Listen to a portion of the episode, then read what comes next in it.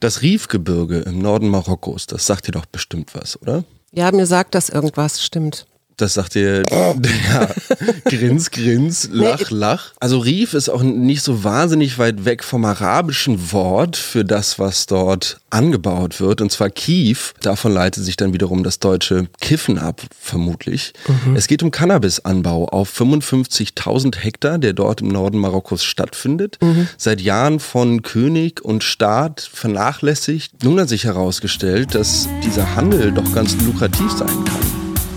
Herzlich willkommen zum Mutmach-Podcast von Funke mit Suse, Paul und Hajo Schumacher.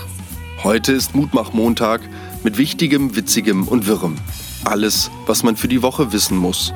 Plus Politikversteher Jörg Quos erklärt, worauf wir diese Woche achten müssen.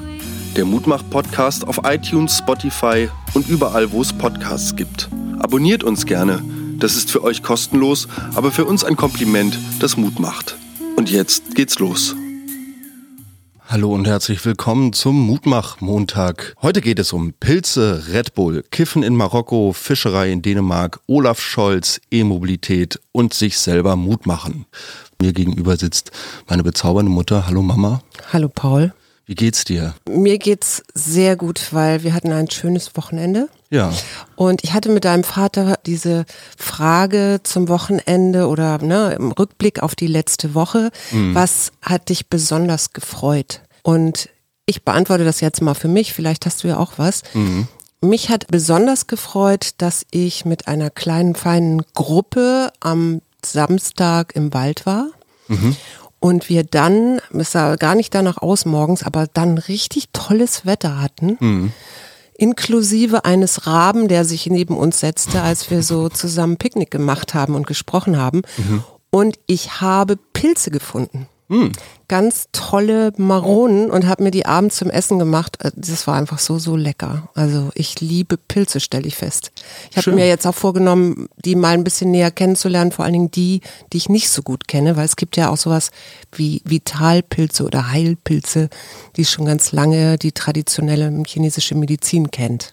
Ja, da gibt es auf jeden Fall jede Menge verschiedene abgefahrene Eigenschaften von Pilzen, die wir auch so ein bisschen im Fasten kennengelernt haben. Genau. Was mich in der letzten Woche glücklich gemacht hat, war tatsächlich, dass ich viel Zeit gefunden habe, an Musik zu arbeiten, mhm. dass ich auch mich zu der Entscheidung durchgerungen habe, jetzt für eine der nächsten Singles, die mit der Band anstehen, dann doch jetzt mal mit unserem Bassisten in den Probenraum zu gehen und halt einzelne Trommelanschläge quasi aufzunehmen und ja. daraus jetzt mal einen fertigen Schlagzeugtrack zu basteln. Wow. Das hat, naja, das hat sich, also irgendwie, weiß ich nicht, hat sich das für mich nie so ganz richtig angefühlt, weil ich mir das immer so vorgestellt habe, ja, dann stehst du da mit deinen Jungs im Studio, man guckt sich durch so Glaswände hinweg an und lächelt, ja. weißt du, wie bei so alten Queen-Aufnahmen ja. oder so.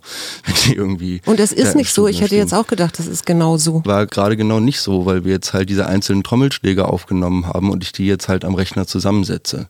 So, und ah, das ist halt ah, genau kontra, kontra zu dem. Und deshalb bin ich froh und es macht mir Mut tatsächlich, dass ich es jetzt irgendwie geschafft habe, mich zu dieser Entscheidung durchzuringen, dass wir das jetzt einfach so machen. Aber ihr habt ja auch, das habe ich gesehen, bei Spotify inzwischen über 2000 Hörer. es ist, es ist ich, ich, weiß, ich weiß nicht wie, ich weiß nicht warum, ich bin unglaublich dankbar. Es ist, läuft irgendwie, es ist super. Ich habe die vorgestern meiner Freundin vorgespielt, weil wir nämlich nachts tatsächlich mal wieder auf Piste waren und tanzen gehen wollten. die war total hin und weg und sagte, ach wie cool und endlich kommen die linken Lieder wieder und so. Aber wo ich mich jetzt hier mal echt empören muss und ich habe mich echt gefragt, ist das jetzt Altersdiskriminierung? Wir wollten in den Kater Blau, weil da war irgendwie das Line-up ganz schön und wir sind doch tatsächlich nicht reingekommen. Die, man hat uns abgewiesen. Ich war wirklich empört. So.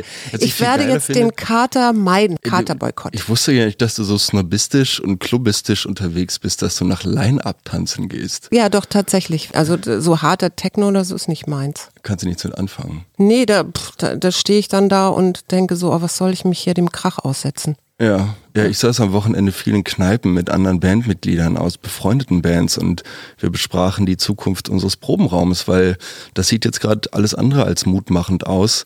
Da hat die Hausverwaltung jetzt mal auf doof so einen Brief rumgeschickt, wo drin steht, dass sich jetzt die Nebenkosten doch um einige Prozente erhöhen werden. Könnt ihr euch nicht sponsern lassen, so wie weißt du, so dass ihr vielleicht ein paar Leute findet, die jeder fünf Euro für euch im Monat bezahlen? Ja, die, die, Leute haben wir ja selber. Wir sind ja genug Bands und wir sind ja genug junge Menschen, die Lust haben, irgendwie Geld zu investieren, um gemeinsam einen Raum zu haben, in dem man musizieren kann. Auf jeden Fall. Die Frage ist halt bloß, wo du das Ganze findest und zu welchen Konditionen du das Ganze wo findest. Ja, aber guckt dir doch erstmal an, wie hoch oder wie niedrig die Energierechnung wird, bevor ihr da jetzt gleich die, den hellen Wahnsinn ausbrechen lasst. Nee, nee, genau. Wir, wir haben auch erstmal jetzt keep it cool und Super. wir gucken, was passiert. Ich habe eine Frage. Ich habe gelesen, Berliner Baumbestände. Also Berlin mhm. ist zwar eine tolle Hauptstadt mit ganz vielen Bäumen mhm. und gleichzeitig haben wir jetzt durch das fünfte Jahr Trockenstress und Klimawandel immer mehr, verlieren wir immer mehr Straßenbäume. Mhm. Ja, du bist ja jetzt da wirklich vom Fach was kann man dagegen tun? Weil mir tut das echt in der Seele weh, wenn ich so mitkriege, wo überall gesägt und mhm. ich glaube, das hat sich verdoppelt oder so habe ich irgendwo gelesen.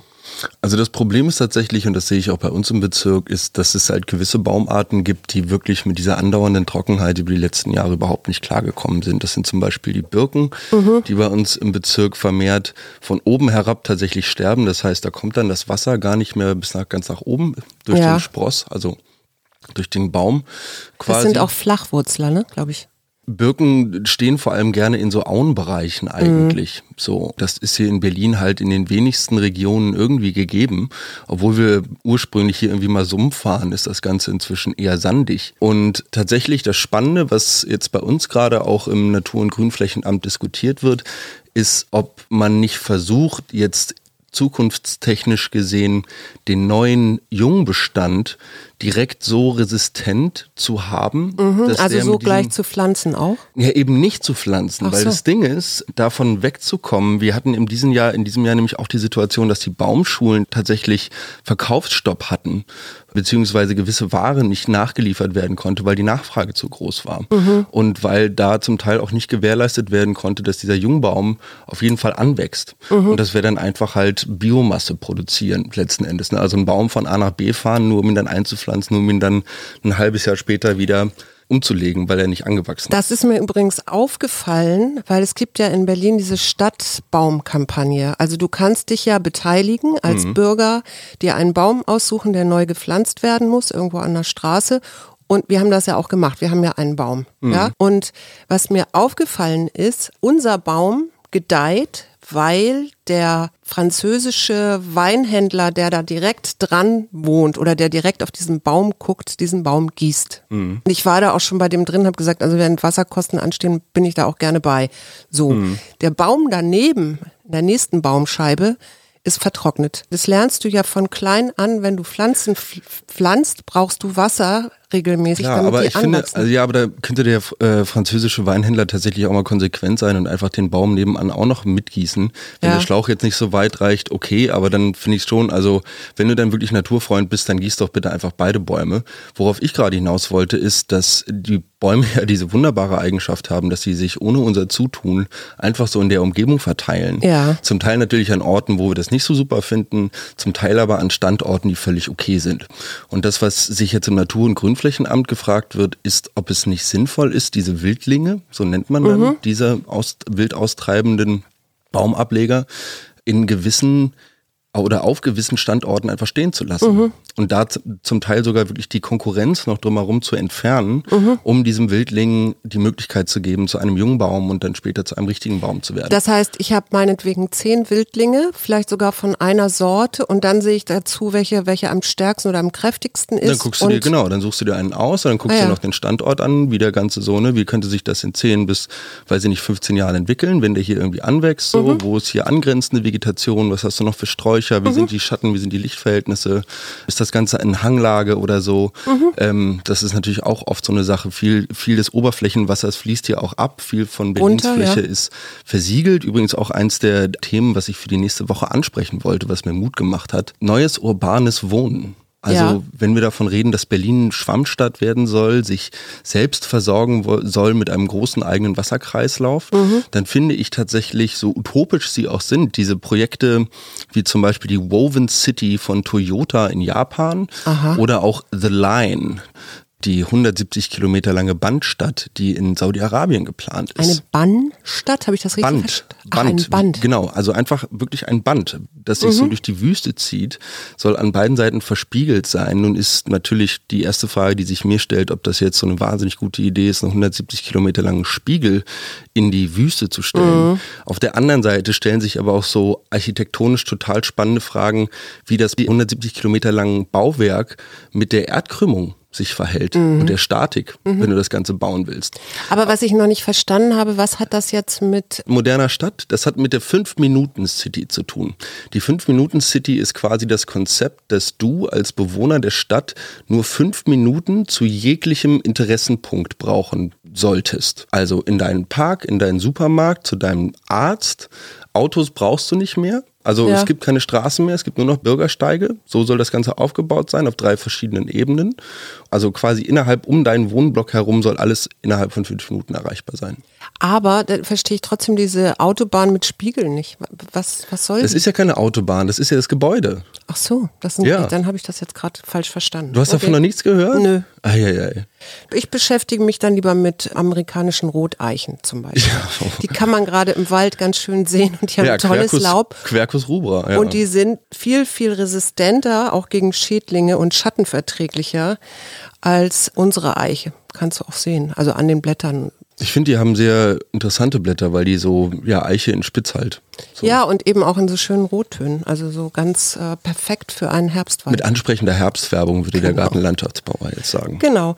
Wusstest du, dass unser Fleischkonsum nicht nur eine schlechte Klimabilanz hat, sondern dass das auch die Ernährungssicherheit gefährdet? Also jetzt nicht unsere, sondern eben global gesehen. Echt? Zwar ist der Fleischkonsum wohl etwas gesunken um 2,4 Prozent, was ja nicht gerade viel ist aber die globale Nahrungsmittelproduktion verschlingt zwei Drittel des globalen Frischwassers zum Beispiel mhm. oder auch drei Viertel der Nährstoffbelastung in Gewässern kommt von dort. Ganz davon zu schweigen, dass der Fleischkonsum für ein Viertel aller Treibhausgasemissionen zuständig ist. Mhm. Das heißt, der größte Anteil geht tatsächlich auf das Konto von FleischesserInnen. Warum? Weil laut einer Studie der Unternehmensberatung PVC Strategy 80 Prozent aller landwirtschaftlichen Flächen direkt oder indirekt für die Fleischproduktion gebraucht werden. So zu hungern zum Beispiel in Brasilien Menschen, weil dort auf den Feldern Futtermittel für Vieh wächst, das wiederum als Soja hier äh, für unser Viehfutter dient. Ja. Mhm. Und das führt natürlich in Brasilien unter anderem zum Beispiel zu Waldrodungen oder eben auch dem Vertreiben indigener Gesellschaften, die dort leben.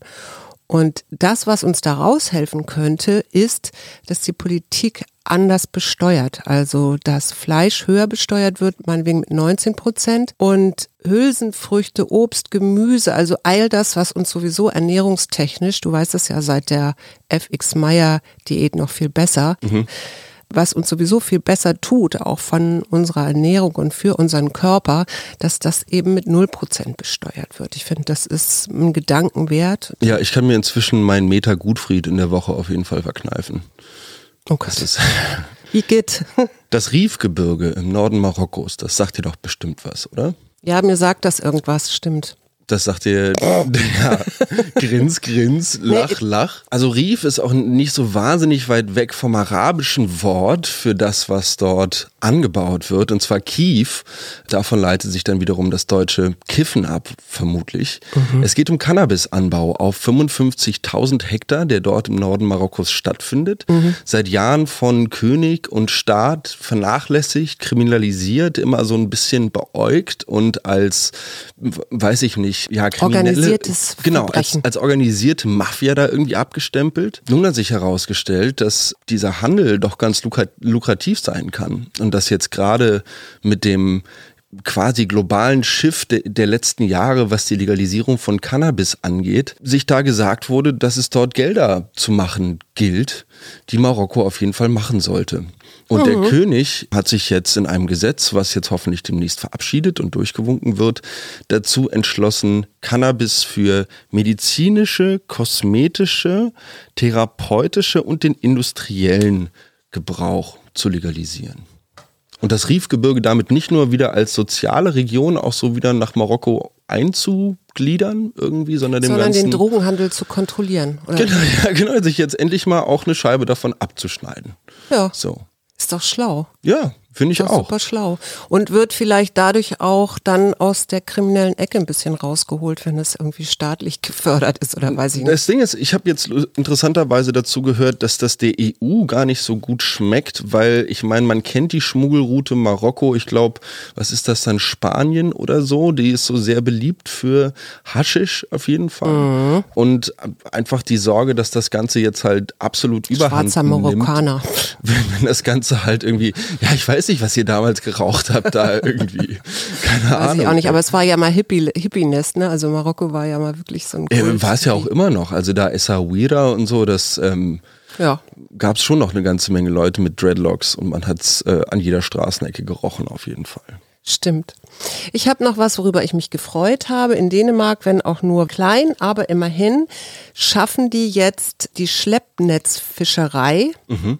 Nicht überall, aber immerhin machen sie ein Verbot von 5,7 Prozent in dänischen Gewässern. 0,7 Prozent von was? Von den gesamten Fischgründen weil diese Schleppnetze ja den Meeresboden genau. richtig aufwühlen und kaputt aufwühlen machen und kaputt machen und, ja. und so weiter. Und es gibt tatsächlich sogar schon im Öresund, also das ist ja die, diese Meerenge zwischen Dänemark und Schweden, gibt schon seit 1932 das Verbot, da Schleppnetz zu fangen. Mhm. Und man hat festgestellt, dass wenn das eben aufhört, dass der normale, gesunde Fischbestand sich da dann eben auch hält und eben auch die Artenvielfalt erhalten wird. Mhm. Und jetzt machen sie das für eine andere Region, ich habe jetzt vergessen wo, aber eben auch wieder ein Stückchen weiter, dass sie das verbieten. Das ist natürlich, in der Fischerei gibt es den großen Aufschrei, ja, also klar, für alle die, die damit ja, weißt du, Fische machen alle, alle unser Ding. Ich verkneife mir die Plastikstrohhalme und da werden Schleppnetze verboten. Ist doch herrlich. Ja, eben.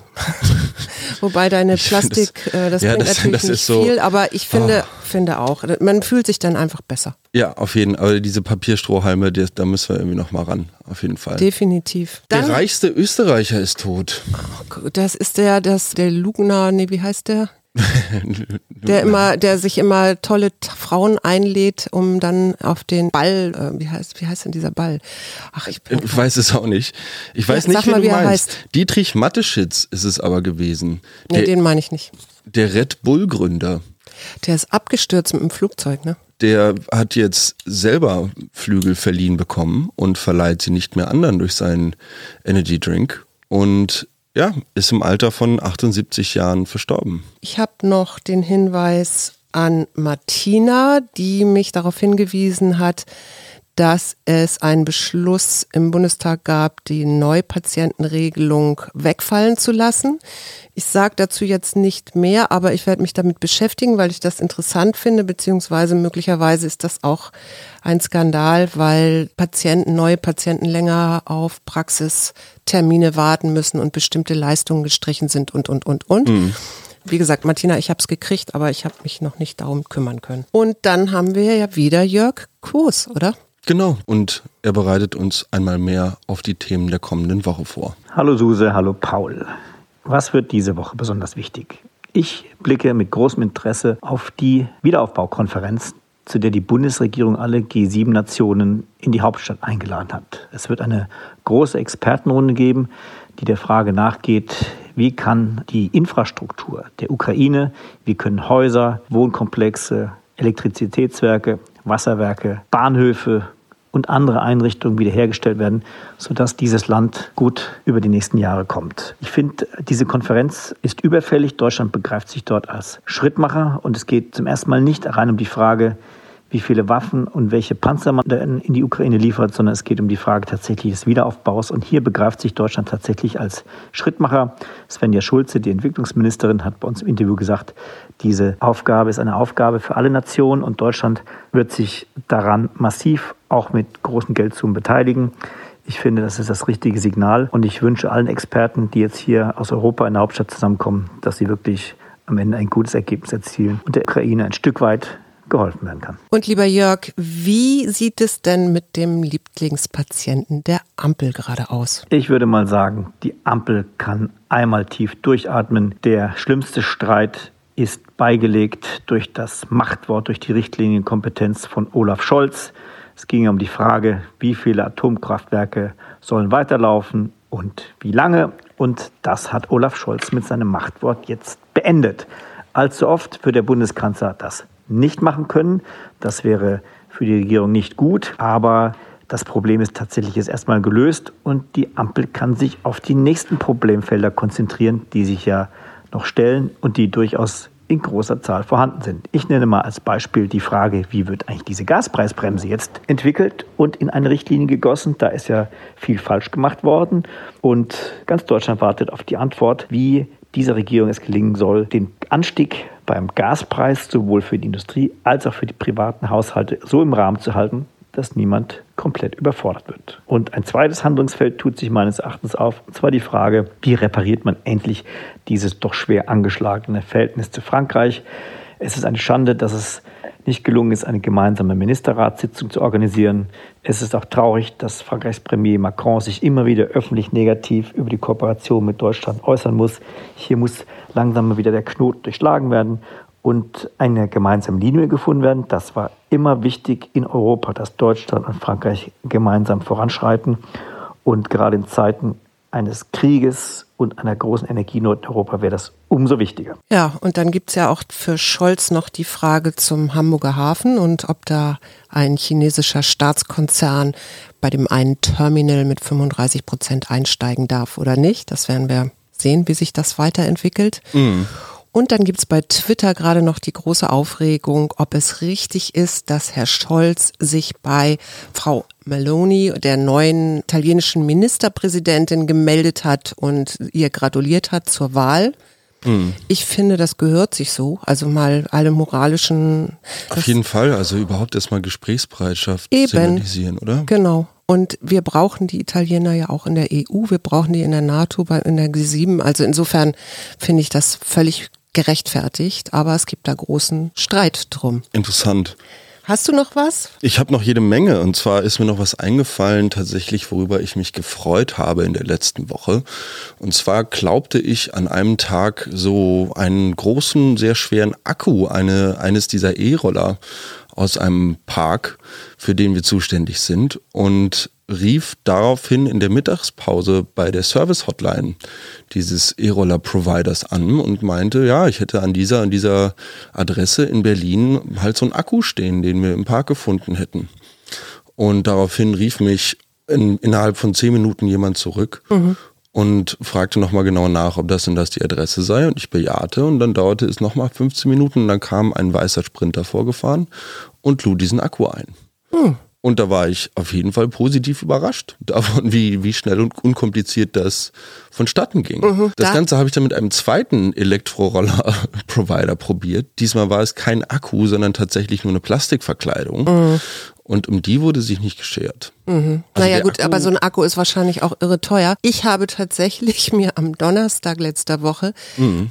ein eine entsprechende App runtergeladen, weil ich gedacht habe, wir war verabredet, Prenzlauer Berg. Hier fällt ja gerade bei der BVG alle möglichen U-Bahn-Linien aus, weil da gebaut wird. Oder am Alexanderplatz hat sich aufgrund eines Hochhausbaues, äh, haben sich da Risse in der U-Bahn gezeigt, weil die zu dicht an der U-Bahn gebaut. Wird gerade. Also nee. alles irgendwie, deswegen fällt da das aus. Habe ich gedacht, okay, ich nehme ein E-Bike, da kann ich irgendwie locker mitfahren und bin dann irgendwie da bei meiner Verabredung. Mhm. Mit dem Erfolg, also ich fand das auch ganz cool, dann habe ich da irgendwo ein E-Bike gefunden, dann habe ich das entsperrt und bin losgefahren und fahre fünf Minuten und dann hört das Ding plötzlich auf. Ich habe nicht rausgefunden, woran das liegt. Also, und das ist mir ein paar Mal passiert. Dann habe ich irgendwann gedacht, so, jetzt steige ich, also auf dem Rückweg, jetzt steige ich in die S-Bahn ein. Mhm. Um dann festzustellen, dass ich keine Maske dabei hatte. Ui.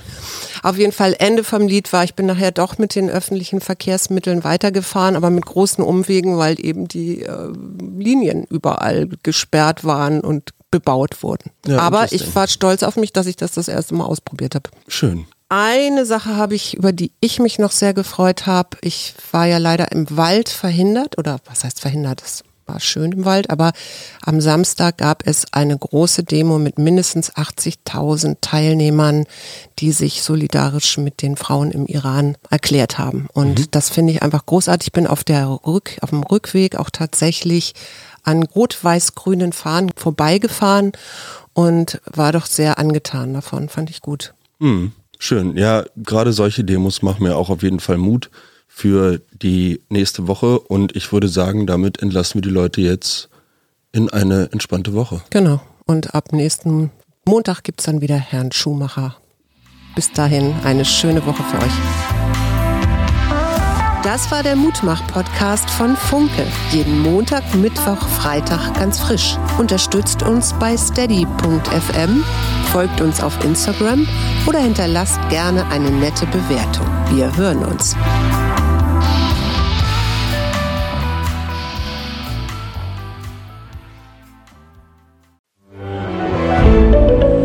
Ein Podcast von Funke.